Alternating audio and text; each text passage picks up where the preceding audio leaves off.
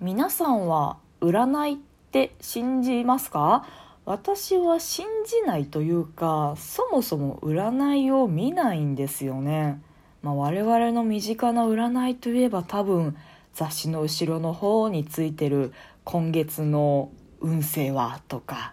あと朝のテレビであるそうですね。星座ごとに何位ですとか血液型ごとに何位ですとかもうそもそも私朝テレビ見ないというかテレビを見ないのでそういうものがあることすらもなんかうっすら噂で知ってるレベルなんですけど一回金を払ってしかも高い金を払って見てもらったことがあるんですよ。占ってもらったことがあるんですよ。台湾に行った時台湾でめちゃめちゃ有名でめちゃめちゃ当たるって先生がいたんですよでその時一緒にツアーコンダクターさんと台北巡りみたいなツアーだったんですけどその時にもうめっちゃ当たるからめっちゃ当たるからぜひぜひここで占ってもらいなみたいに押しに押されて。であの台湾の人でめっちゃこう信仰深いというかそういうのお好きなんですよね。なんか神社じゃないけどお寺でこう拝む時も絶対ここは祈っといた方がいい。拝んどいた方がいいよ。絶対ご利益あるからみたいな。結構そういうの押してくるタイプのツアーコンダクターさんだったんですよ。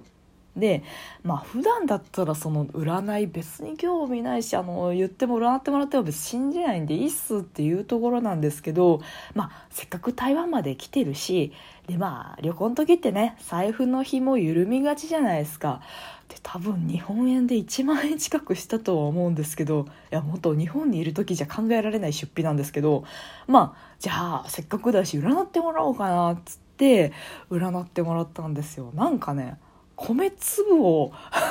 こう米粒をつまんでこのお皿の中にピャッて入れてくださいとか言われてピャッてしたりとかあと生年月日と名前ですよね。生命判断をなんか全部合わせてで分厚い本とかペラペラめくってで「あなたはこうですよどうですよ」って言ってもらうタイプのおじいちゃんでしたね。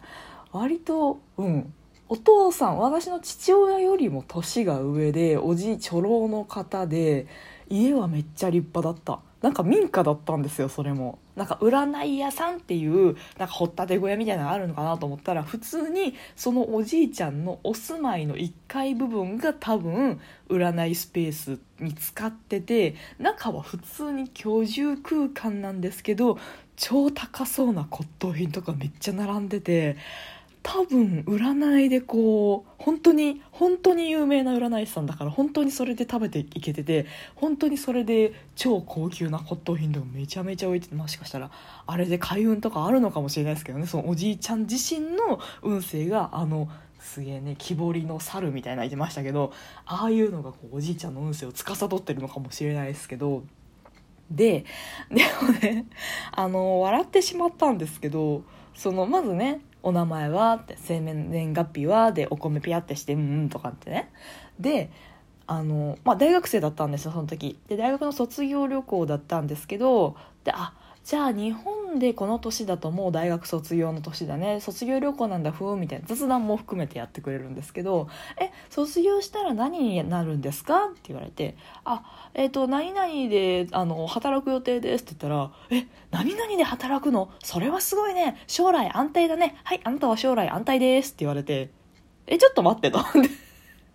違うやん違うやん。私の思ってた占いはですよあの生年月日を書いて、えっと、名前とその生年月日で、まあ、占いって基本的には統計学なのでそのおじいちゃんの持ってた分厚い多分七生命かなんかの本だと思うんですけどそれめくってあこの星の生まれでこの画数でこの感じの人はこういう運命こういう人生を歩みやすいよね。だからあなたはこうですよ。そしてあのお米粒バッてやるのもあれ何なんですか？米粒バーだけは全然分かんなかったですけど、まあ、かつこの米粒のつかみ方をする性格の人？みたいなことかもしれないですね。まあ、大体こういう人生歩むからこうしな、みたいなことで、いわゆるちゃんと占いにのっとったこと言ってくれるのかなと思ったら、就職先行った途端に、あ、大丈夫大丈夫みたいな感じで、占った？占ってなくない？なんか私の就職先に関する感想を言っただけじゃない？みたいな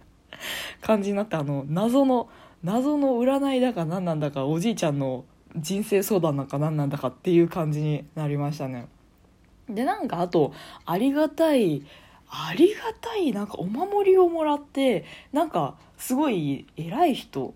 それがねなんか通訳の人、ま、おじいちゃんもちょっと日本語が話せて通訳の人もあのネイティブの日本人じゃなくて向こうの方なのでちょっと意味が分かんなかったんですけどなんか小袋に入った石だったかなお守り的なものを入って渡されてこれを近くのお寺に持って行って西の方を向いて、えっと、3回時計回りに回しててこうくるくるって水平に回してそれを枕元に置いといたらあの幸運が訪れますみたいなこと言われて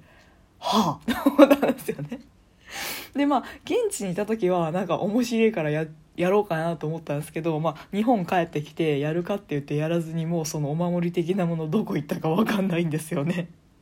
でバチ当たるかっつうとバチも当たってないっていう何だったんだろうねでもまあああいう本格的だかなんだかよくわからないあの不思議な経験は、まあ、ちゃんとね外国のその占い師の方に占ってもらうってまあそんなにない経験なので、まあ、1万円近くしましたけど、まあ、面白かったかなと思ってよしとします。猫だって吠えたい。この番組ではリアルではちょっと喋りづらいことだけど誰かに聞いてほしいこと。日々の雑多な所感をいかに言葉にできるか鋭意挑戦中です。少しの間お付き合いいただけますと幸いです。まあだからその台湾のおじいちゃんの占いに関しては信じる信じないとかなかったんですよね。あまあそこそこの就職先だからもうそこそこ人生は安泰だろうな、うん、私もそう思う。ふん終わりなんですけど一個ねマジですげえなと思った占いがあってえっ、ー、と誕生日大全って昔流行ったの。を覚えてます？私と同世代とかちょっと上の方だったらわかるかな？多分中学生ぐらいの時だから15年くらい前かな。なんか「誕生日大全」っていう分厚い本があってでそれにあのもう365日それぞれ366日間それぞれのあの人の運命が書いてあるんですよ。で、まあ、私の自分の誕生日のでその年、まあ、年数ごとにもあったかな？で書いてあってでまあ細かいところはなんかこれ誰にでも当てはまるんじゃねっていう例の占いあるあるだったんですけど一個すごいなと思ったのが親しくなりやすい人。あなたの誕生日あなたが生まれた日とあの相性のいい誕生日の人っていうのが書いてあったんですけど私のもう唯一の唯一友達って言える人の誕生日が載ってたんですよ。その親友誕生日リスト相性リストのいっちゃん上に。怖っと思って。めちゃめちゃ怖くないですか？えそんなそんなの統計でああるのかな？いや、まあ、確率で言ってそのあの相性のいい誕生日リストに、まあ、10,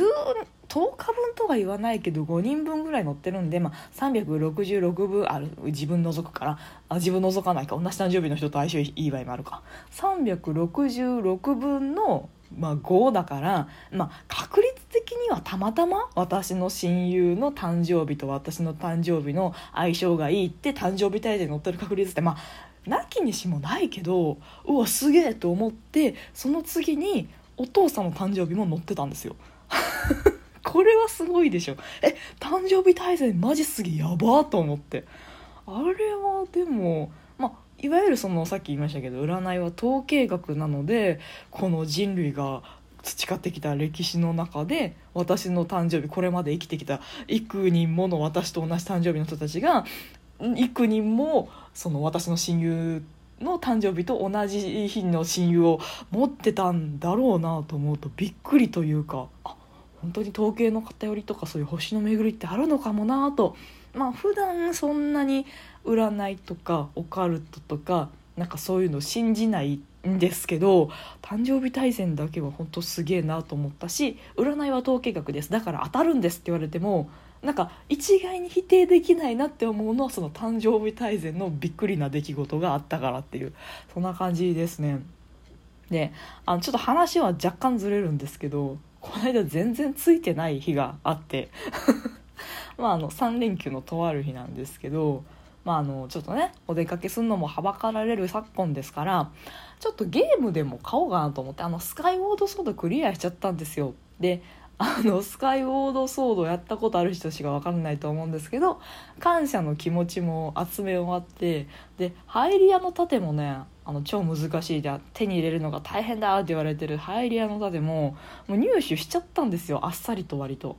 私そんな絶対プレイ得意じゃないと思うんですけどニュースしちゃってでしゃあねえわと思って新しいゲーム買おうと思ってゲオに買いに行ったんです。そしたらこの間までこの間まで置いてあった「テイルズ・オブ・ベルセリア」が売り切れてたんですよ。今度絶対「テイルズ・オブ・ベルセリア」やると思ってああ中古であるわ安いわゼルダ終わったらこれ絶対やるぜと思ったやつが私の行った日に限って売り切れてて、まあ、夏休みで3連休で、まあ、お子さんたちもねゲオの中いっぱいいたんで、まあ、売れ時だったから買っておかなかった私が悪いんですけどついてないなと思って。まあ知らないはないからもう帰ろうと思って。でもこれだけで帰るの嫌だからなんかご飯食べようと思って。でお店入ってで海鮮丼のお店だったんですよ。でセルフでタレ？海鮮丼のお醤油かけるお店だって。あのねかけようと思ってこう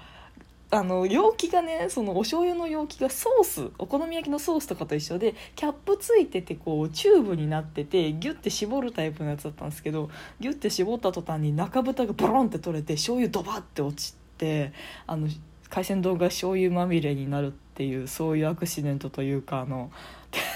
嫌だよね。だからテイルズ・オブ・ベルセリア買いに行ってなくって海鮮丼がお醤油まみれになるっていうあのついてない日がこの間あって厄日だったのかなって思いましたっていうはい今日もお付き合いいただいてありがとうございました。トークが面白いなと思った方はリアクションボタンを番組フォローがまだの方は番組フォローもぜひお願いします。ということでまたお会いしましょう。バイバイまたね